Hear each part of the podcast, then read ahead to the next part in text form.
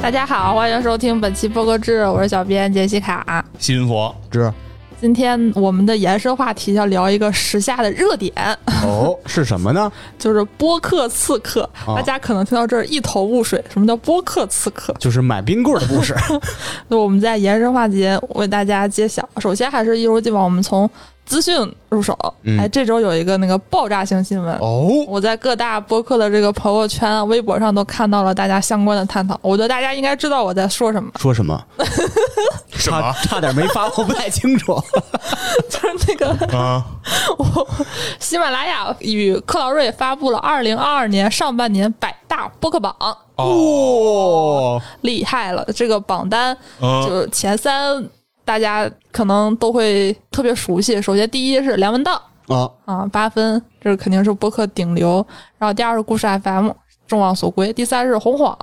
哦，基本上我看了一下那个百大播客，就是我们大家耳熟能详的那些播客，基本上都在那个榜单上面。首先，超游排名第十六。哇，那么厉害！啊嗯，然后《仙境之桥》《钱粮胡同》差点 FM，呃，反正等一众优秀的节目都入围了这个百大播客。 嗯嗯，谢谢你。哦，对，还有《野史佳酒》，反正就是上过我们节目的，基本上都都在吧，差不马多。探长与池子，哦，嚯，都是很优秀的这年轻是人如。何快速登上百大播客？捷径是上播客制。是，对，嗯欢迎大家赶紧联系杰西卡上播客制聊一聊啊！您没准下半年就嘣儿出来了。然后这个榜单是上半年的榜单，我不知道它是不是之后会以半年为单位进行发布。之前他们有一个月榜，就是以前我们每个月总报啊，巅峰峰榜，因为其实说话按月的话，那个变化确实不是很大。我觉得这种按半年发布的还挺有意思的。嗯，然后我还大概观察了一下，就是这百大播客榜主要是呃四类吧，一个就是那种名人，像梁文道这种的，嗯然后还有那种网红，网红啊，对，就是像那个喷嚏啊或者是啊啊，就这种通过网络走红的这种人，就他主嗯们做播得是很个网红，对他本身嗯就是个名人，但是不是那种传统名人吧？就是我觉得在传统媒介上起来的人是另外一个分类。但我我不知道这观念对不对了。就是线上的是吧？嗯线上名人和线下名人，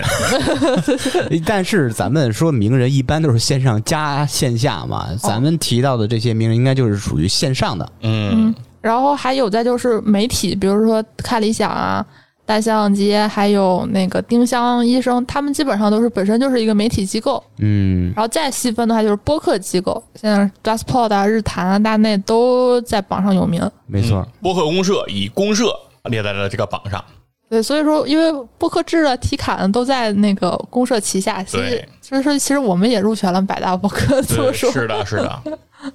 好，以上是喜马拉雅的动态。喜马最近这个存在感很强，啊然后荔枝最近我看他们公布了一个叫“最强王者播客赛”的获奖结果，我哦不知道什么时候比的赛。 我也不太清楚，我就只知道突然出 一结果啊之前比赛了啊嗯是有是他们应该是每年都搞这个比赛，啊，就是比谁的听众花钱多。哦，我记得之前提到过吧？嗯嗯是然后他这个冠亚季军分别是北京话事人、娱乐电台和赵爱文，就是黑水公园。哇，啊，说明最有购买力的播客的听众群体是哪个，大家都非常的清楚了。对，根据这个喜马拉雅和荔枝的，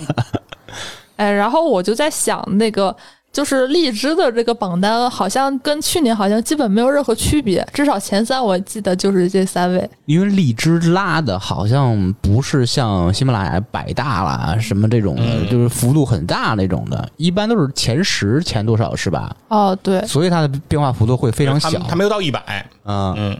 反正看看这种榜单还挺有意思的吧，就对是一方面在巨变，一方面也有东西很多没有变。特别期待小宇宙出一个小宇宙万大， 这么卑微吗？我估计我们差不多吧，能进一万吧。 太谦虚了。然我后说差点儿， 没说不会，波是肯定没戏。播客制需要进那个百万大 播客这是评委好吗？ 百万播客过大江， 就有我们了。过度的谦虚就是骄傲，播客制不至于。我觉得前前二十万还是可以的。人都是百大，是百万大。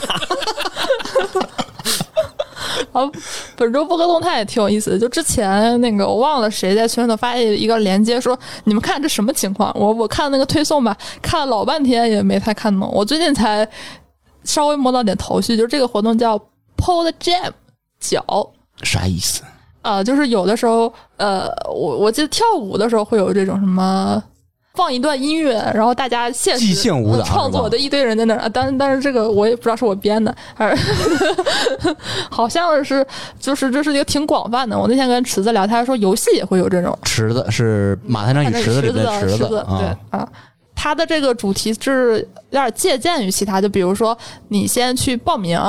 然后你报名成功之后呢，你提交三段素材，一个是一段音乐，一个是一个环境音，一个一个是一段对话。嗯，你提交完这这些东西没有任何限制，就是你随便提交就行。但之后呢，就是所有的那个报名者会参与一个投票，就是你选一选，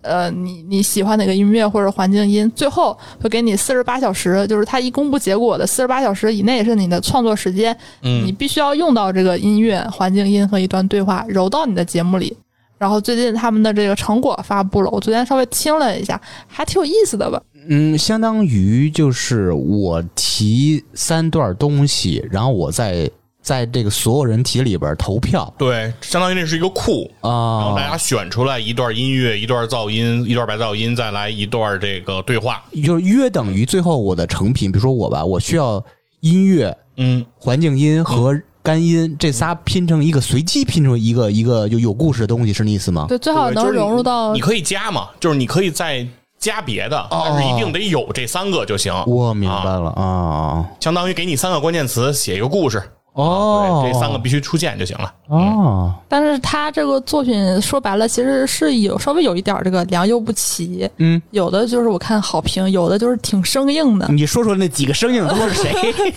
啊，这这失忆了，就我也没有听的很 多了，啊，啊？比如主要是看那个评论区有没有什么有名的人参与这个比赛呢？都挺有名 的。哎哦哟，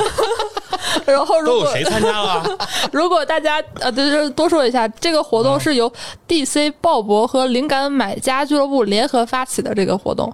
呃，DC 也参与了。 DC，哎，对啊，就是和和漫威 没有关系的 DC。哦哦哦，这个活动还挺有意思的。呃如果你对这个活动很感兴趣的话，我看小宇宙专门给他们做了一个专题页，可以嗯点进去看一下这个活动的详情，还有那些呃作品。 不知道这些参与的播客有没有一个起到一个宣传的作用哈？我觉得肯定会有的吧。嗯，如果说你表现的很出彩的话， DC 就把你招进去当超级英雄挺不错。 然后参演，Podcast Man，播客侠，太长了，应该叫 PO 漫。然后还有本周一条那个动态，又是关于故事 FM 的。哦，故事 FM 最近发了张专辑，叫专辑嗯“只言”，就只言片语的只啊言。就又做了一个专辑，啊对吧？上一次不是做了一个专辑叫什么“垂直入戏”吗？哦，那个是播客，然后啊，这个是就是像周杰伦最近发了一个专辑，音乐专辑，音乐专辑，我的妈呀！就有那个实体唱片的啊，CD 啊啊，对，不是不是黑胶唱片，就是普通的 CD 啊，嗯然后看他有一个红版的，一个白版，就两张碟，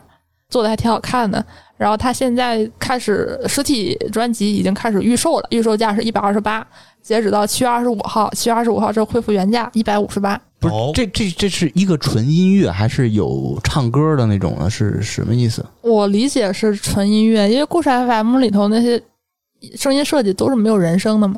都是什么哦就是他们的 BGM 之类的。啊，对，啊，他们的 BGM 现成不是说临时创作出来的，为这张专也辑有一一些，我看那个介绍都有，哦也很经典的哦配乐，你也能听得到，那看来这个故事 FM 要破圈儿啊！挺牛的。啊，然后我还看到一小八卦，就是那个彭涵，大家可能听故事 FM 的人比较熟，就他们那个声音设计，嗯，就是离开了故事 FM，啊但也不算是彻底离职，他说是以什么独立什么合作的身份，就可能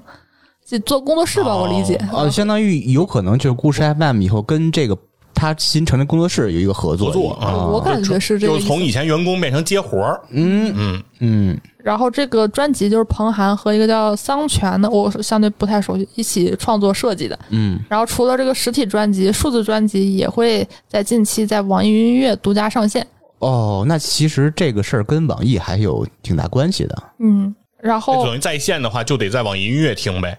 哦是，应该是独家，啊不知道付不付费？那肯定付费啊。 哦对也对，是，他专辑都卖呢，嗯那他这边要是不付费，然后自己刻 CD 卖。这是在这是在骂人吗？哎最近那个周杰伦不也发专辑了吗？我感嗯觉可能挑的时机有点不太好， 创 周周 周你 是说市场生竞争了 吗？周周杰伦，周杰伦这个时机挑的不太 好。对，还什么最有才华？对，不要不要不要，最嗯伟大的对作最曲伟大的，对对，不要扯了，不要扯了。我我待会儿搜一下那谁有没有呃有什么新动作？嗯，汪 峰，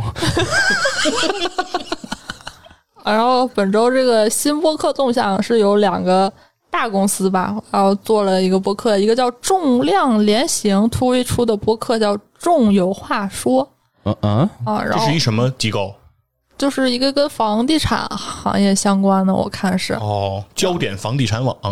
它是介绍说用对谈的方式去探讨所有关于房地产又不止于房地产的话题，但是第一期聊的是物流，我还没有摸得清 头绪，嗯，但毕竟房地产它是一个关乎到行业其实方方面面的嘛，这其实挺重的一个行业，之前好像没有太多的房地产的行业去做播客吧？嗯，怎么说那种物业相关的是有一些的，还有一些商业地产的项目，我觉得你以一种比较广义的来看，其实也不少，嗯嗯然后还有一个播客叫一六五 Talk，它这个公司叫璞悦中国。嗯，是做啥的？我大概看了半天，就是有点，它就是又给那个企业提供一些投资，也提供一些咨询和孵化，大概是这么一个。那是一个资本的公司，但是它又不仅仅是资本，它方方面面都有，还有一些咨询业务什么之类的。嗯嗯，反正听着挺有钱的，反正其实看介绍是挺强的一个公司。挺高端的，嗯啊。然后每期节目他们会邀请他们生态内的企业专家和导师、资深从业者来探讨最近相关的创新话题。我嗯对这个比较感兴趣，是他们那个推送，我搜到的时候觉得做得挺用心的。他们就是一开始都想做自媒体的话，那肯定是做短视频，就调查半天发现这个不太行，嗯就是是可能。他们自己调性不太适合吧，觉得播客很好，怎么样的？夸了半天播客，我觉得哎，慧眼识珠。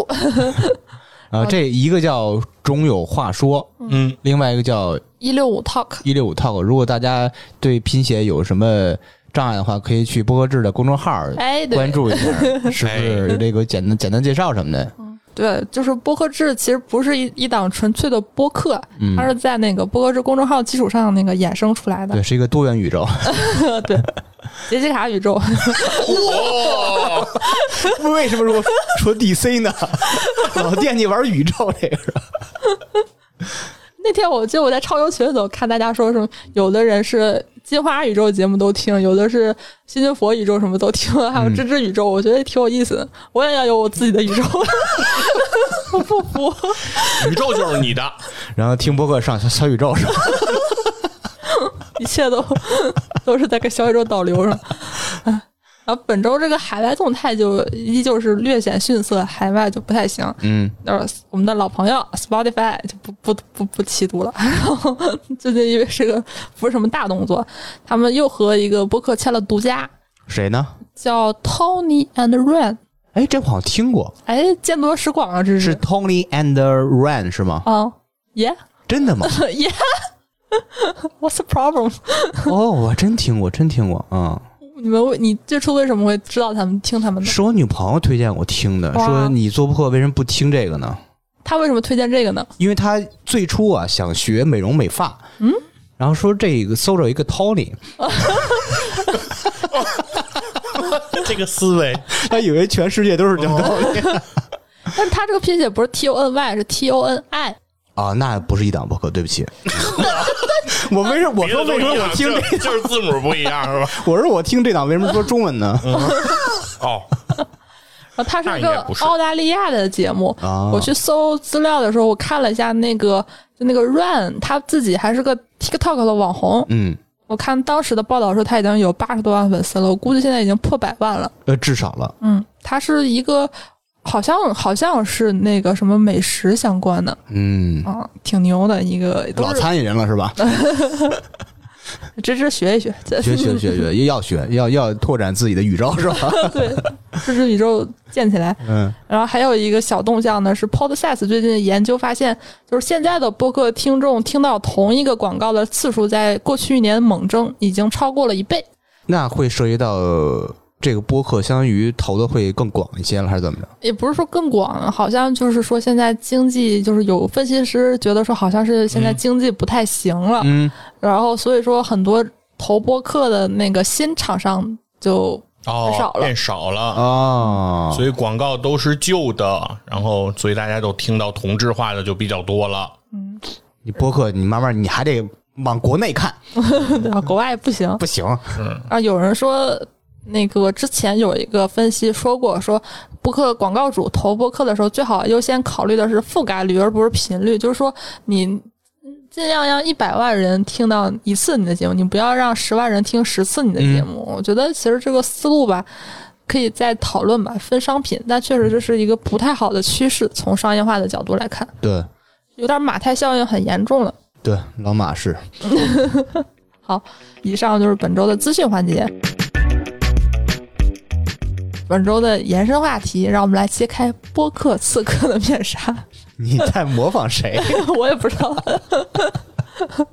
就是呃前阵子不是特别流行那个雪糕刺客这个梗吗？ 这是什么意思？就是说你在一个冰柜上，就是在那儿买雪糕，啊然后因为一种盲目的自信，你觉得雪糕我还是吃得起的，我随便挑了一个，结果付款的时候发现一个二三十块钱，当即就破产了。啊但是可能比如说，因为很多便利店或者超市，其实结账的时候就是也不一定说你。你非要就是完整的，其实你也可以给他那个，你已经在吃了，那时候你拿那个包袋儿去结账，不是也可以吗？嗯这个法律上也是允许的。这个时候你就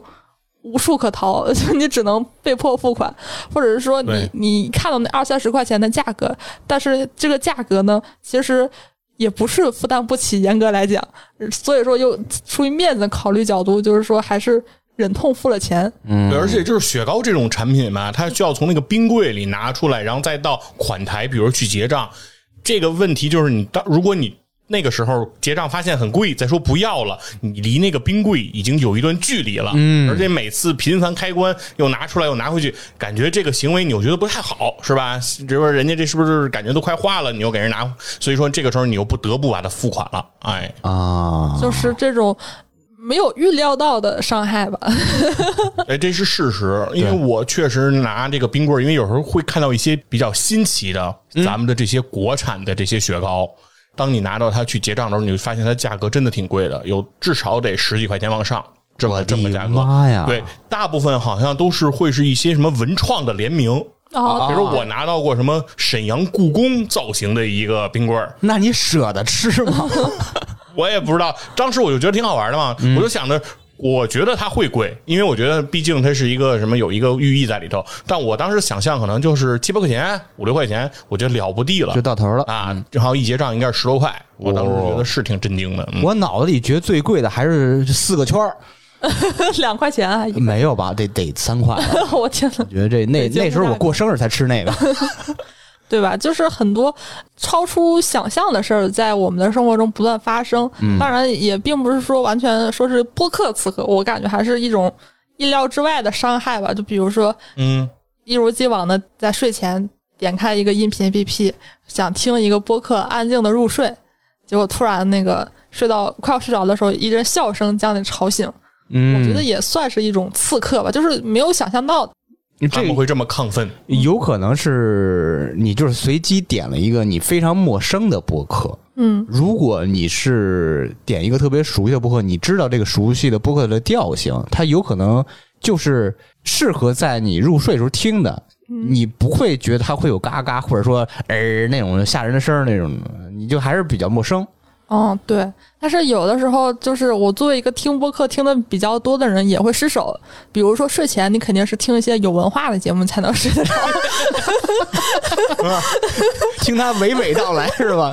你这呼呼呼不呼好，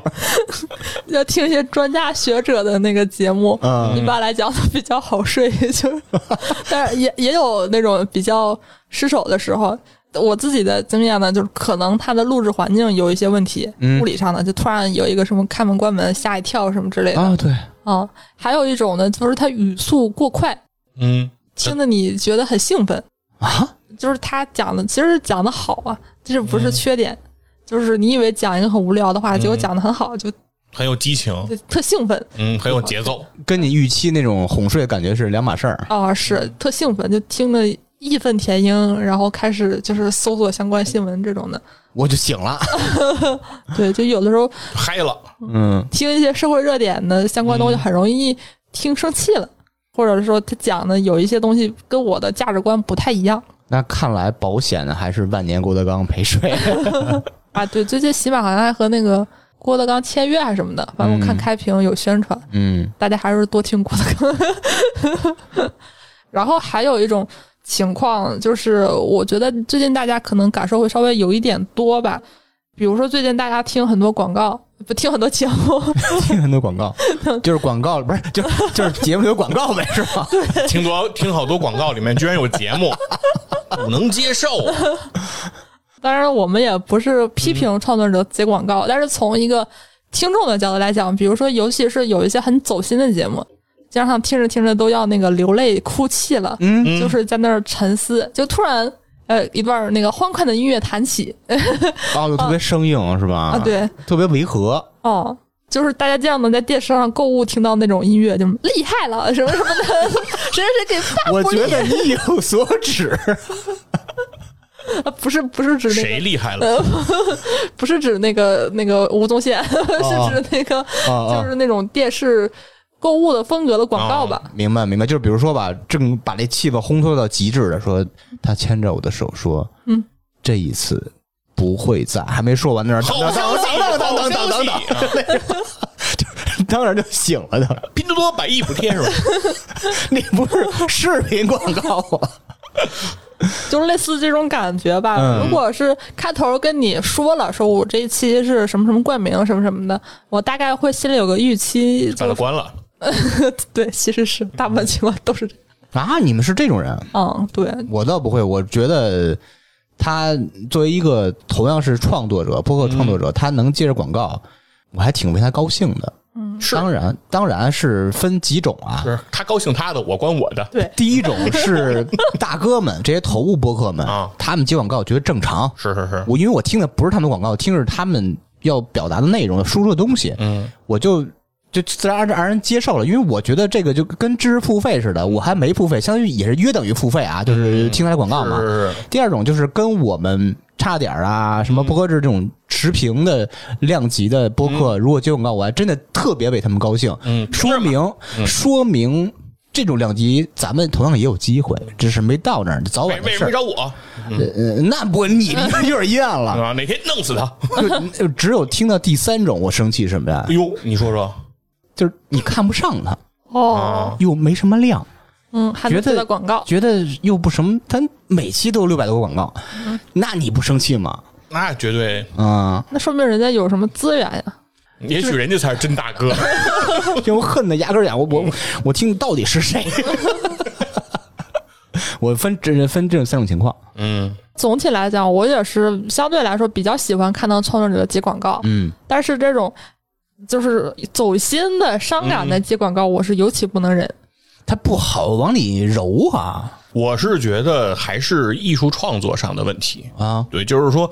我觉得本身这个节目走心、伤感，主播的表达非常真诚，让你有了共鸣，这肯定都是好的。但是后面如果跟着这个广告这个内容，如果你能跟它契合上，让它和谐，嗯那我觉得就也没问题。最近不是那个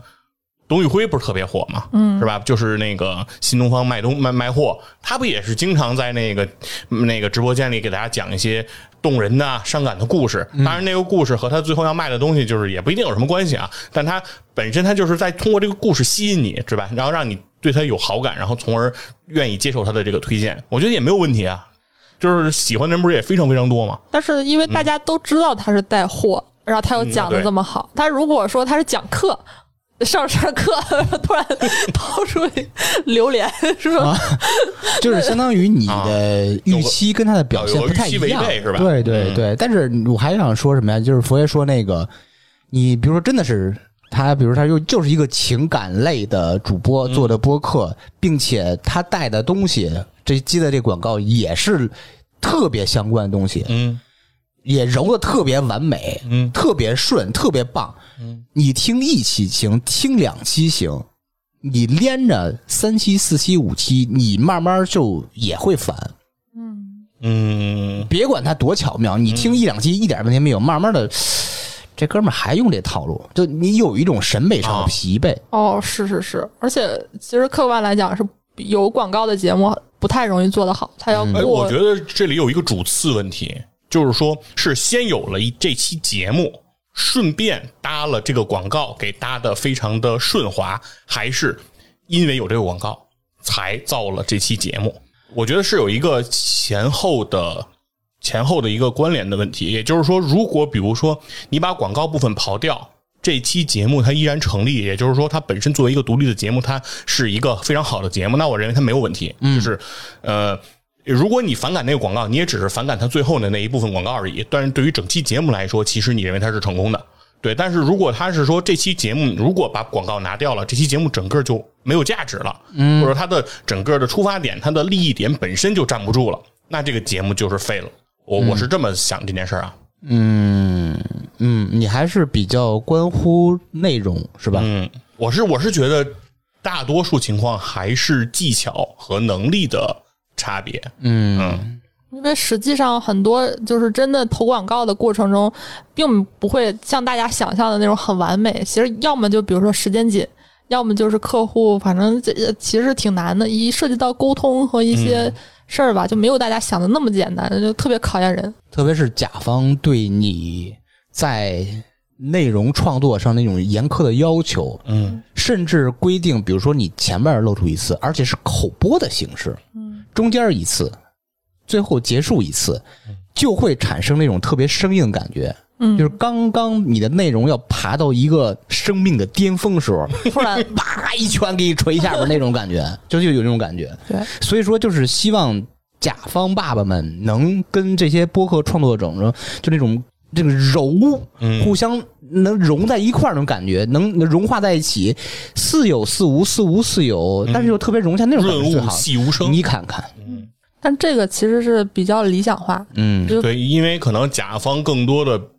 因为咱们其实接触甲方，很多时候并不见得能接触到真正的甲方，嗯很多时候找到接触的是甲方那些 agent 嘛，对对吧？那些代理，他们其实也是为了拿咱们的这个东西去向甲方来去交差。那这样的话，中间再隔一层的时候，其实往往他们就希望的是你给的东西越直给，对，这个东西越清晰，比如我哪部分是广告，我哪部分的那个关键词嗯 slogan 露出了，嗯，它就越容易向上进行沟通。如果你是像咱们说的润物细无声已经融在一起，非常水乳交融那个状态的东西，他拿到甲方那儿，他说不清楚，他哎除非给甲方听你完整一个多小时的节目之后，对说你听听这感觉，哎，是不是？哎哎，但是这没法，这没法交他流。交差的方式无非就是，比比如咱拿播客举例嗯子，你看这个某某播客。在几分几秒哎处露出您的品牌了，是您的就是一个字儿不差，嗯这个感情您看觉得怎么样？不行，让他们加强点儿，就就肯定是这种交流方式。嗯像佛爷说那种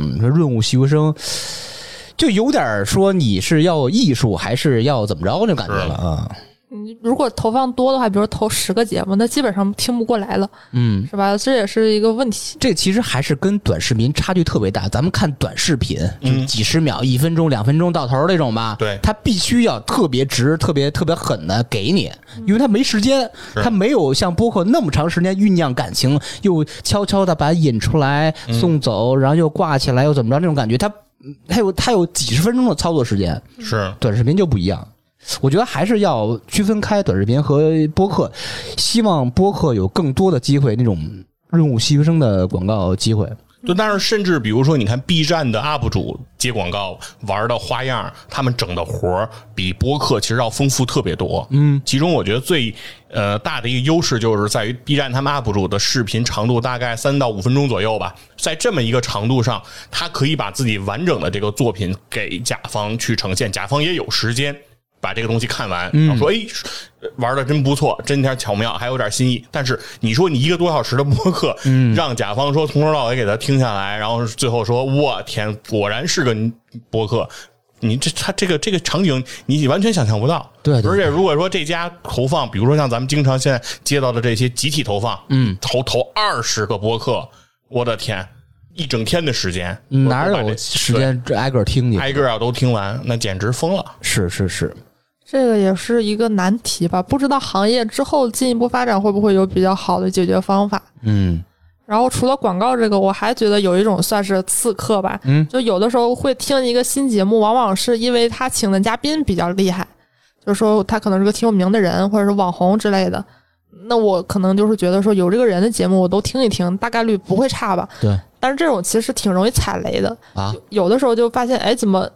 又这个问题都他都答了一百遍，你又老问生一常遍，谈啊了，对就相当于你在别的播客，甚至别的什么视频文字里都看过他回答这个问题，是不是？嗯，或者是说就是重复吧，倒也是其次。很多问题你是避免不了问的，就是你一可能比如说你采访一个乐队，可能。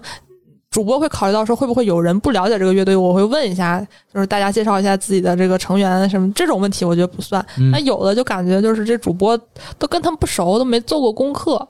问一些啊特别基础的那他请这个所谓的什么什么乐队或者说网红人来是什么目的啊？就可能就比如说周更，他又比较忙，没有时间，但是就有这个资源，就有朋友给介绍，或者是说自己有能力请一些比较有名的人，那就请呗就为完成一期节目而已。啊。对啊，就比方说你现在有资源，比如粗梅现在拿着一资源，说周杰伦不嗯对要钱， 跟大家解上释差点 FM，跟大家解释一下，那粗梅是差点啊 FM 的一个女主播，就哎是声音甜美又漂亮。嘿，哎，继续。粗 粗梅说能把周杰伦给你们请来，嗯然后你们虽然说对周杰伦可能也不怎么感兴趣啊，啊，我还不喜欢他，对你还不喜欢他，嗯我问你，你让不让他来？我不参与，啊，我不参与，哦，我请那方文山来，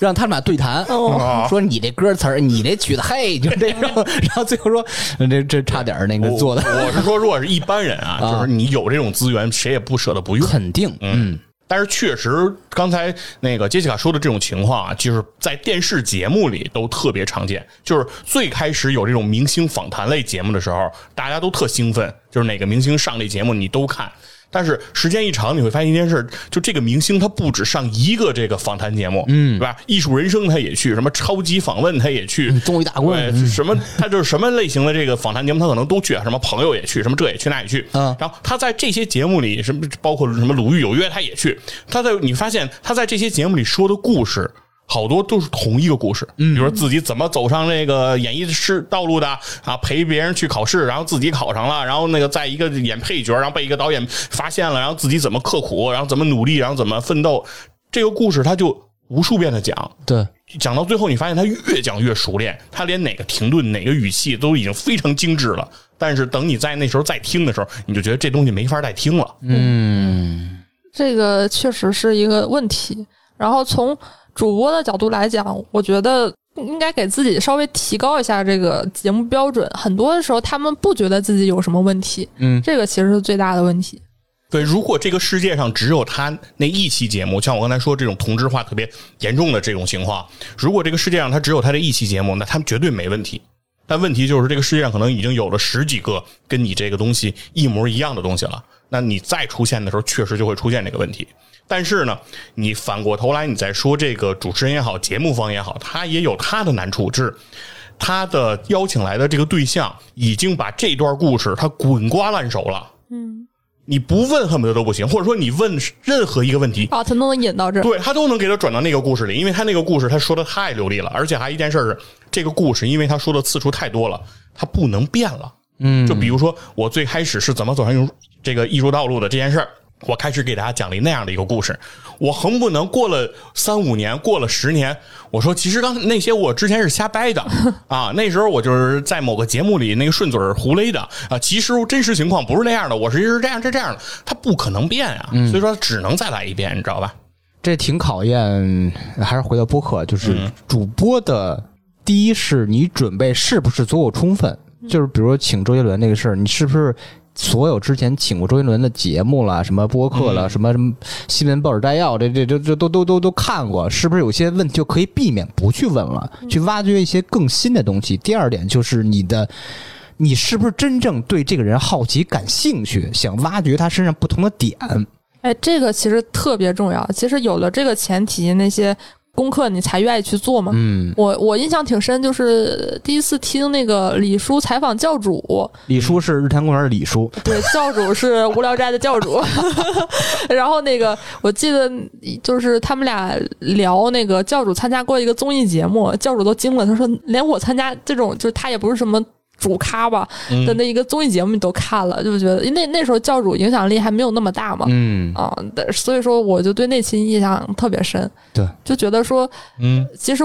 不管这个嘉宾是明星啊，还是相对来讲没有那么红的人，当时啊当时没那么红的话，你用心还是能感觉得出来的。就是好奇加认真，是吧？嗯，我觉得这其实是一个访谈节目的基础吧，但可惜以我听播客的来讲，做访谈做得好的还真不多。没错，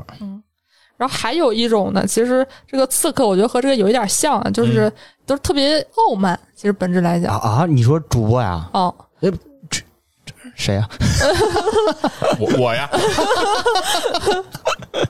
就比如说他们那嗯个要聊一个什么话题，一上来就是那种嗯爹味儿很足。啊，嗯，就比如聊最近很火的那个小镇做题家，不是有一个人就说什么嗯就就就知道做题不努力什么，大概不懂得战略上的努力，这种战术化不腰疼的这种，嗯就这种人还挺多的嗯，啊。这沉默了，芝芝说我也是，我我我不是我不是，我一直是就是很谦逊。孙子味儿很浓，你知道吗？但是我是我是承认，就是播客里相当一部分的播客会有这个问题，哦就是。呃我觉得愿意去表达的人，表达欲强的人，其实或多或少都带那么一点好为人师的感觉，就是想要给别人讲点什么嘛，对吧？然后讲讲点别人不知道的事儿，对吧？我说说你听听，基本上很多都是会有这样的一种态度。那很容易，其实，在这种节目里，它就会泛发出一种就是教别人做事儿啊，然后指导别人呀、啊认为别人有问题啊，然后，然后甚至于说，在评价第三个事件，比如说他只是在聊一个社会热点的话题的时候，他也会站在一个立场上是说你应该怎么怎么样，你应该怎么怎么样，这是可能很多人愿意去表达的时候容易站的一个立场。嗯，其实我觉得，如果是电视或传统媒体，这个感觉没会不会有那么明显？就是如果是你有一定的论据或者怎么样的话，但是播客的话，其实它还有一个次元就是情绪嘛。嗯，就如果你对一个事情，你不是站在一个有同理心、有共情的角度来讲，你聊好的几率不是很大，除非你有相关的从业背景或者专业知识。对这个态度其实是挺重要的。对，态度要端正。对，因为其实播客和传统媒体来讲，最大的一个差别是，电视啊，包括传统的广播，它其实都有一个背书作用。嗯，就是能上电视，能上广播，甚至能在报纸上写专栏，这些人他本身就是有背后的一个平台对你的一个认可，或者说社会层面对你的一个认可，是你是这方面的专家，你在这方面有话语权。嗯，但是播客本身，你作为一个 UGC，你是一个自媒体，你说白了，你就是一个普通人，你和听的人其实是一种很平等的关系，你并不比别人能强多少。所以说，在这种时候，如果你的姿态摆的比较高，其实确实是会让听众有一种不太舒服的感觉了。没错，哎，这种脱离人民群众的后果还挺惨的。我就记得某节目在聊某一个作品的时候，就是表现出了一种站在那个创作者一方的那个角度来维护这个作品，结果那那几期就被冲了，就是被骂啊，的还蛮惨的。就我我能 最后的我们， 啊演出来，我不知道，就是哦我我是觉得有一个什么东西触发了我，就是在听这种类似的节目时候，嘉宾还是主播用词就很明显。嗯比如说看一件事儿，他会说我觉得，嗯我认为这种是可以接受的。如果说你们、哦，他们哎，我明白你这个意思。这帮人、嗯这个群体，嗯，就他们吧， 哼，他就是 这个。当时你有一拍桌子，什么玩意儿？ 就是那就是能从这些简单的这个人称代词上感受到他是一个什么样的态度，什么样的人。对，就就。太恶心了，这种人、就是在生活中碰到这种人，也就捏着鼻子忍了。节节目中就果断退出， 烦死了，就都不想在生活不给中他机会，关。然后还有一种就是他没有以上这些问题，啊，但是我觉得也挺致命的，就是说他这个节目吧没有任何价值。嗯就嗯，是我那天和和芝芝聊，我说我听一个聊健身的节目，然后结果发现呢，他既不是面向小白，就是科普讲一些很基础的知识。他也不是说那种挺懂的人给你讲一些硬核的干货，他讲一讲自己这个健身的经历，然后呢也又没有什么故事，并不是说我有什么搞笑的健身经历，嗯，就是很普通的健身经历，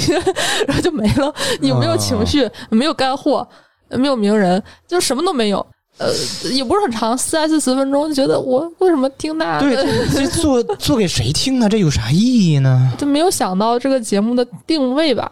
人家题目叫《健身日记》，也没有，他就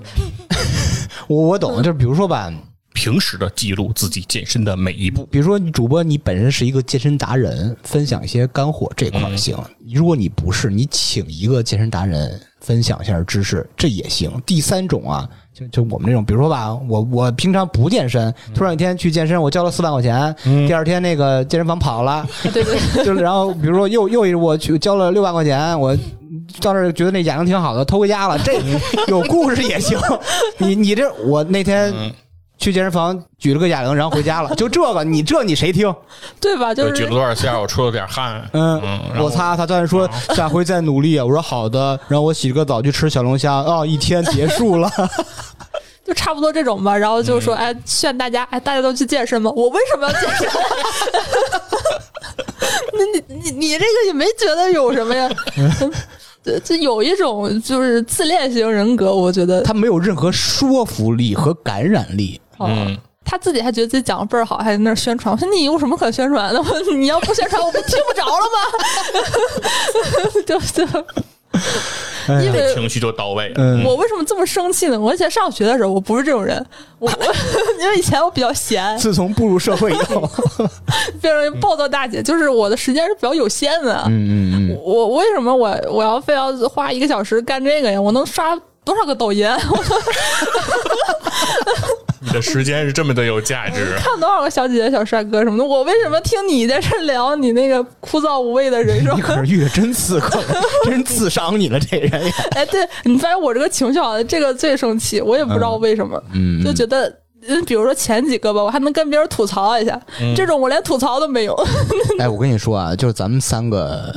表达这些东西的时候吧，肯定也有别的，就比如刚做了播呃刚做播客的人，或者说已经是老播客了，或者说咱们的普通听众，也会觉得这期嘖是刺 客。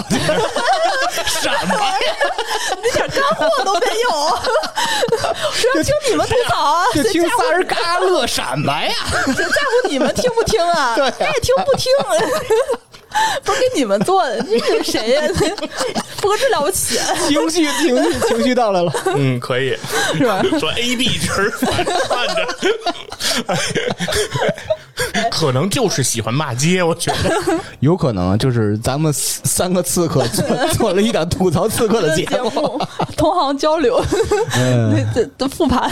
对，欢迎关注波哥志的公众号来骂我们，呃留 言。留言留言啊，对，欢迎大家分享一下自己那个被播客刺客的经历。就我们这都是很很主观，很主观。播客它没有什么金线，每个人心中的标准不一样。欢迎大家来跟我们分享你听播客的一些经历或或者创作的感受吧。